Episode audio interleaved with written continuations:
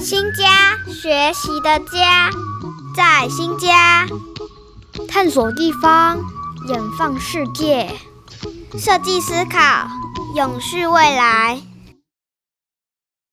哇，暑假到了，家长们可能早就开始忙着帮小孩安排如何来度过这个漫漫炎热的日子。不过呢，生活如果靠着活动来填满，我们有没有可能让小孩子就不能发展出自己能够探索空白生活的方式呢？我是教务处课程组林延勋老师。今天我们邀请长期陪伴我们学校推展阅读课程以及深教式阅读的老师，嘉义大学林金教授，跟我们一起来聊聊阅读作为陪伴自己可能的做法。林金教授好，好，大家好。好，我们最近这个啊，在期末了，那会考、那学测也都已经都结束了。只是说，在每次的月考跟学测完之后呢，大概都会有一个很重要的新闻，就是说，在今年的写作的主题到底是在考的什么样的方向呢？那接着呢，很有趣的是，媒体上面就会有很多关于阅读理解的一些看法。以及不少的专家会来说明啊，阅读跟写作之间的关联。似乎呢，阅读本身可能就带着某一种功能跟目的性。那我也上网去搜寻了几个一般教师跟家长常见到的一些阅读常见的问题，像是呢啊，小孩子没有阅读习惯怎么办啊？或者是小孩子专注专注度不够，那我到底要怎么改善？那小孩子本身练过就忘了，那他读这些要做什么？小孩子只喜欢看漫画，哎，那阅读偏食怎么办？读了太多又不理解，那看了很多书，作文还是写的不太好啊，感觉到家长是非常非常的焦虑吼。那我们想跟老师聊一聊，就是在您推广阅阅读教育这么多年，您认为阅读在生活中和人的关系可能是一个什么样的关系呢？这是一个很很棒的问题，那我想我简单先回答一下大家对于这个阅读的目的吧。阅读目的当然就是一个，就是要它有趣好玩，而且能够跟我生活结合在一起。那基本上面，其实你拿到很多的书籍，你会发现，我们通常会把书籍分成为两大类，呃，通常就是比较关于文学类的一种，叫做比较所谓的资讯类的文学类的书籍。我们在阅读的时候，可能像《哈利波特》，就是一个，它是一个。可能是奇幻，也可能是故事体。那我们会来看这样子的文学，像《红楼梦》啊，《西游记》都是属于这一类的东西。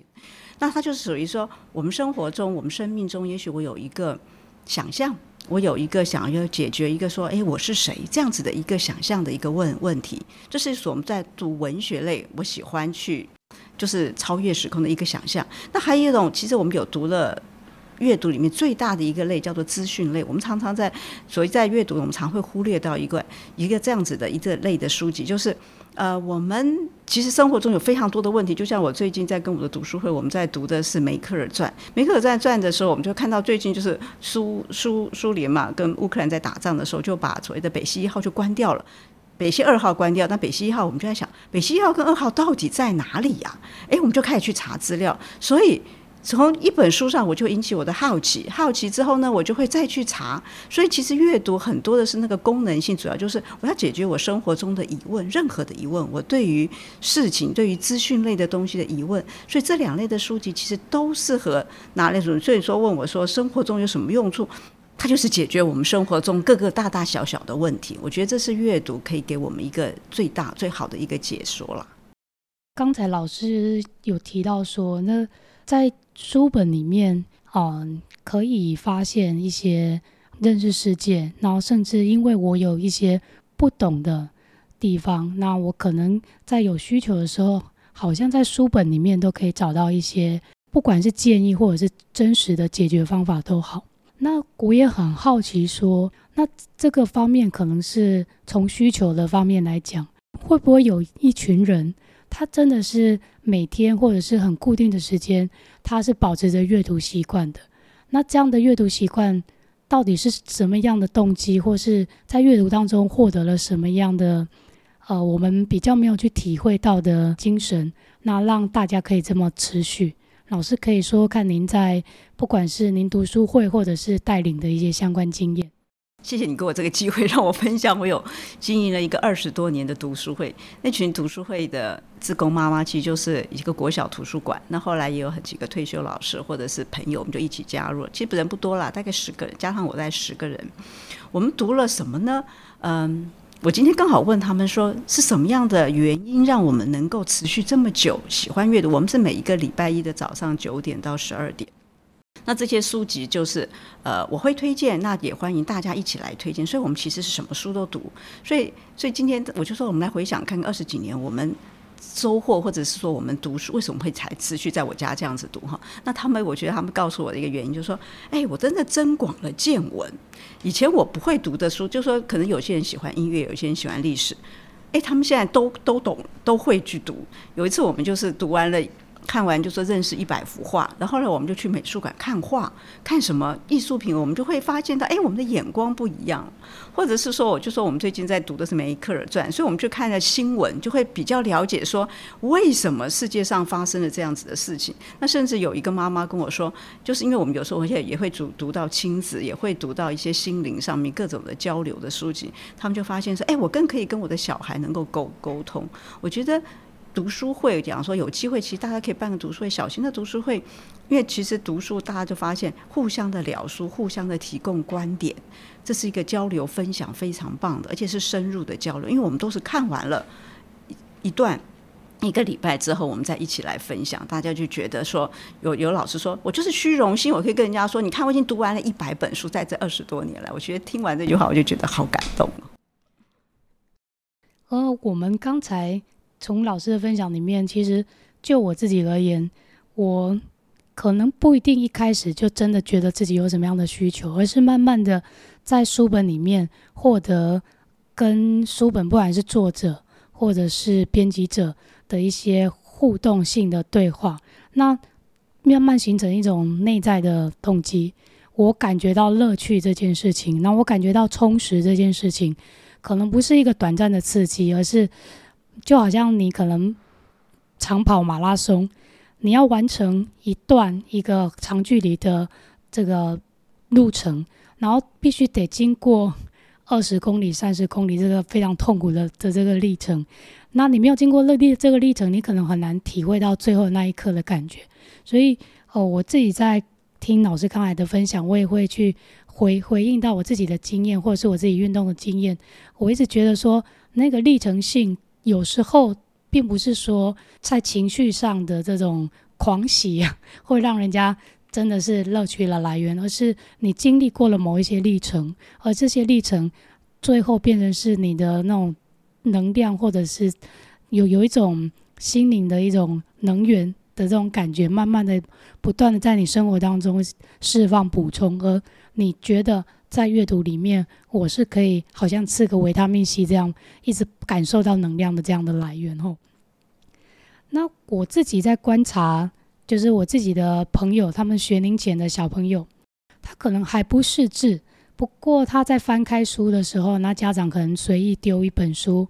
那你可以看到他眼睛很专注，他在那边浏览，然后他也不认识里面的所有的东西。不过他可能会表示疑惑，然后或可能会指着某个图像，希望家人可以跟他说明，或是有怎么样的互动。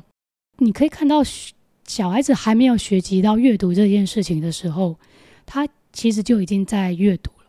只不过透过了经过了教育的这个历程，小孩子好像很容易从自然的阅读，然后呢学习了阅读之后，却慢慢不爱读了。那或者是不认为说进入阅读的世界会是有趣的，在我们教学现场，其实也常常经历到这种冲击啊。哈，这样的现象是不是说阅读跟学习画上等号的时候，就可能会去破坏阅读，或者是阅读跟学习之间可以怎么样的去平衡？那教授可以怎么样去看待？如果我们教师或者是家长想要，呃，希望。阅读这件事情可以重新回到小朋友的生活之中，而不是跟任何的平凉或者是学习的功能性画上等号的话，我们可能可以怎么去想，或者怎么去实做？我想说，这是大家到目前为止大家遇到的一个困难。我记得我小时候的时候，我们都没有书，看到有一本书，我们就觉得哦，好想读。那现在是书籍好多，印的好漂亮，可是小孩都不爱读。我们就常思考说，为什么会变成这样？当东西变多的时候，为什么孩子不爱读？呃，先看啦。有一次我记得我就在高铁上面坐嘛，坐车。通常以前我们在火车上看到。人家都拿着报纸啊、书籍在看。那现在高铁上面，我很少看到有人拿着是书籍，全部拿的是大人就看大屏或大小小的手机，小孩就看大平板，看的都是一些动画的东西。其实我们自己我们在看到说，当你这么小的小孩，一开始你就给他看的都是就是影片啊、动画，他真的是很难回到字，因为字是个很抽象的东西。他就很难回来，所以呃，根据我们其实研究的，都希望越小的小孩，你慢慢的带入其实是书本。刚刚刚小孩刚开始不会看书看字嘛，你可以从图绘本这样开始，可是你慢慢就会带入到抽象，因为他想知道结果，他想知道为什么。其实孩子都很好奇，他想知道这个动物叫什么，它有什么特性。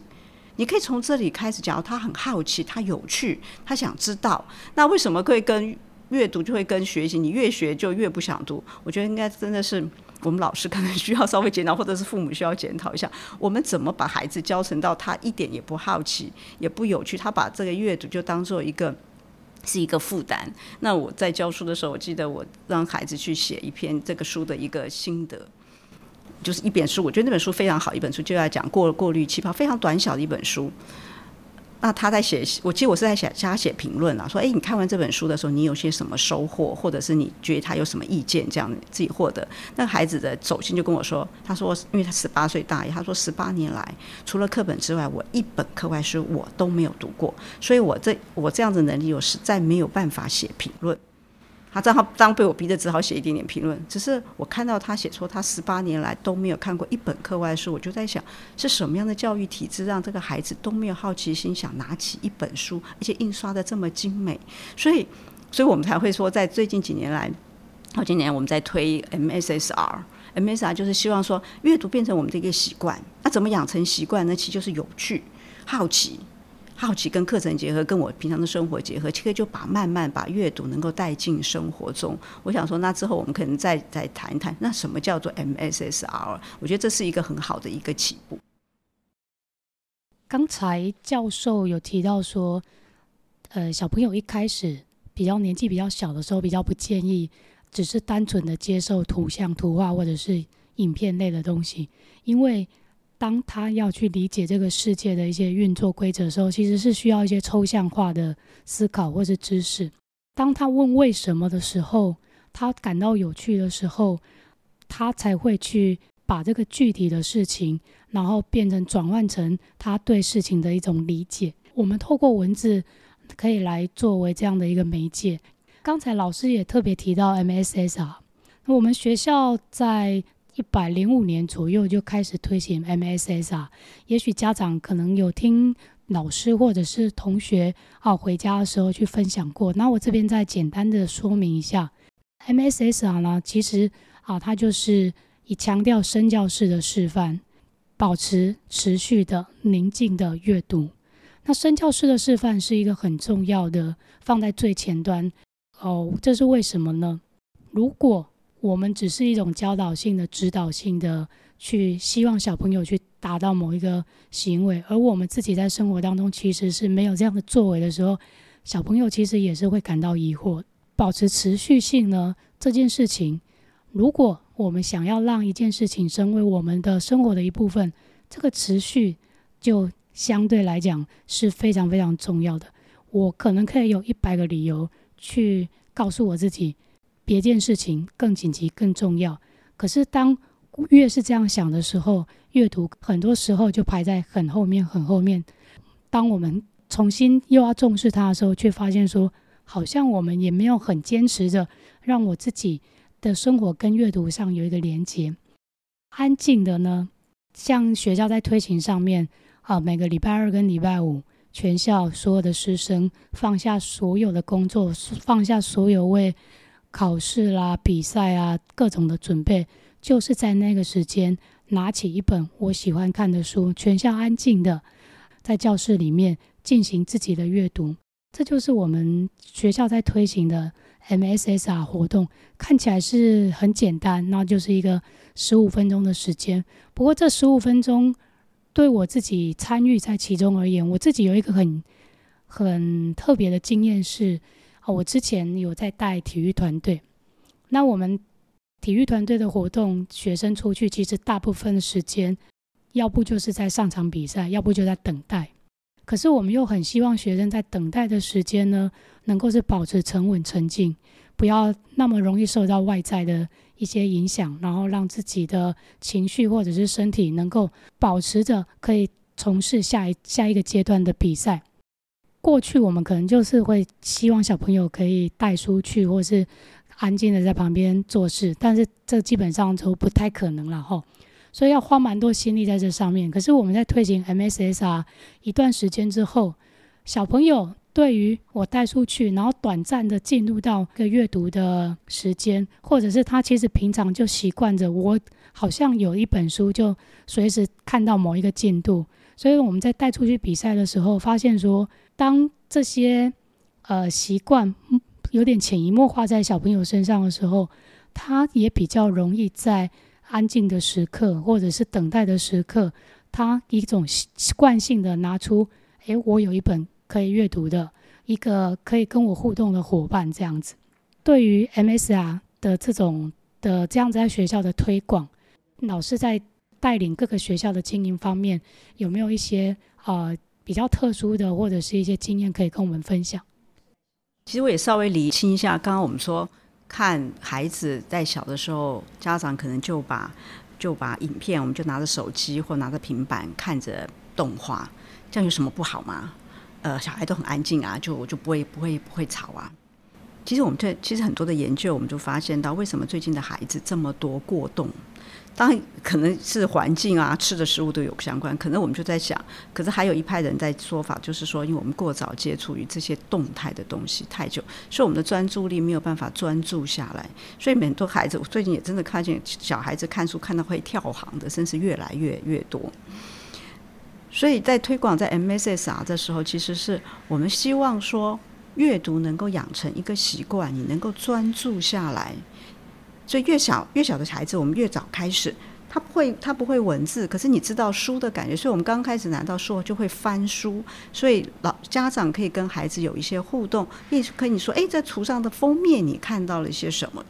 你要不要猜猜看这本书是在讲什么？从这里开始，小朋友能够坐下来，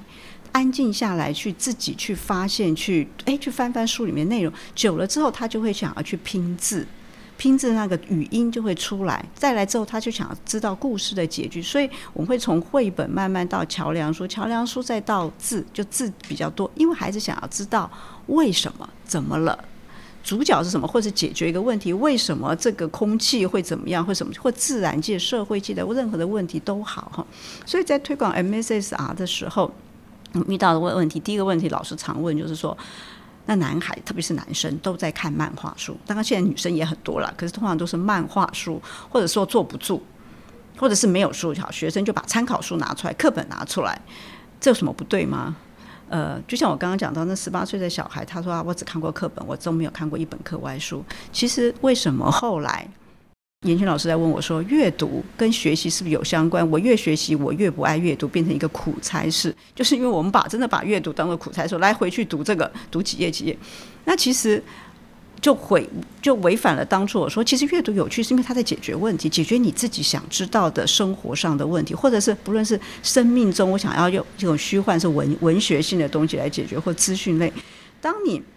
好奇。”生命中有好奇，我想要了解的时候，而且你老师家长你鼓励他，好啊，我们一起来找找答案，这样子就 OK，就会把阅读带进去，他就会想知道嘛，然后他就会开始翻，翻了他不懂，因为比如说我英文不好，我就会想要去查单字，我想知道他在说什么。这更小的小朋友他可能字不会，我就看这张图啊，这张图在说什么？他为什么画一个笑脸？会会为什么会用这个颜色？觉得都好，所以 MSSR 里面呃。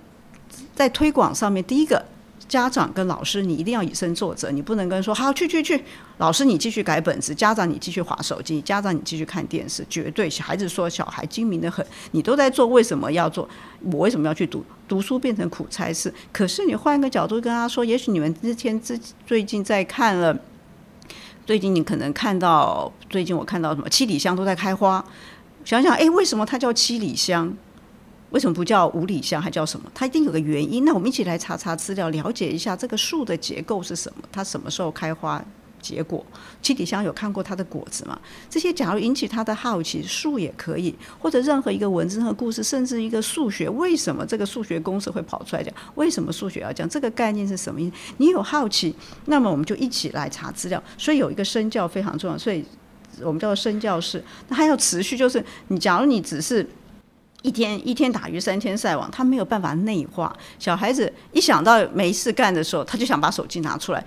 他一有问题的时候，我就跑去网络上查资料。网络上查资料，为什么我们通常说希望大一点？因为网络上的资料没有把关，网络上的资料没有书籍上是有一个编辑，它是有系统的。所以我们通常会希望越小的孩子，你从书里面慢慢养成书的时候，那也比较能够读得长。因为其实网络上东西常就很短篇。短小精简的东西看不到整个比较完整的资料了，所以说，假如你有持续性的能够，它能够内化变成一种习惯，那从小能够养成，他真的能够终身受用。他会觉得阅读就是为了解决问题，是好奇啊，而不是把阅读就当成说我就是为了考试。考试跟阅读是不一样的，考试阅读是为了阅读是为了解决问题，为了。任何的问题，而不是跟考试其实不能画上等号。我觉得这个可能是基本上我们把 MSSR 的阅读可能稍微做一个理清，那它就是一个呃能够增广见闻、能够养成习惯、能够终身受用的一个很好的一个一个习惯吧。在新家学习，成为更好的自己，成就更多的人。新家，学习的家。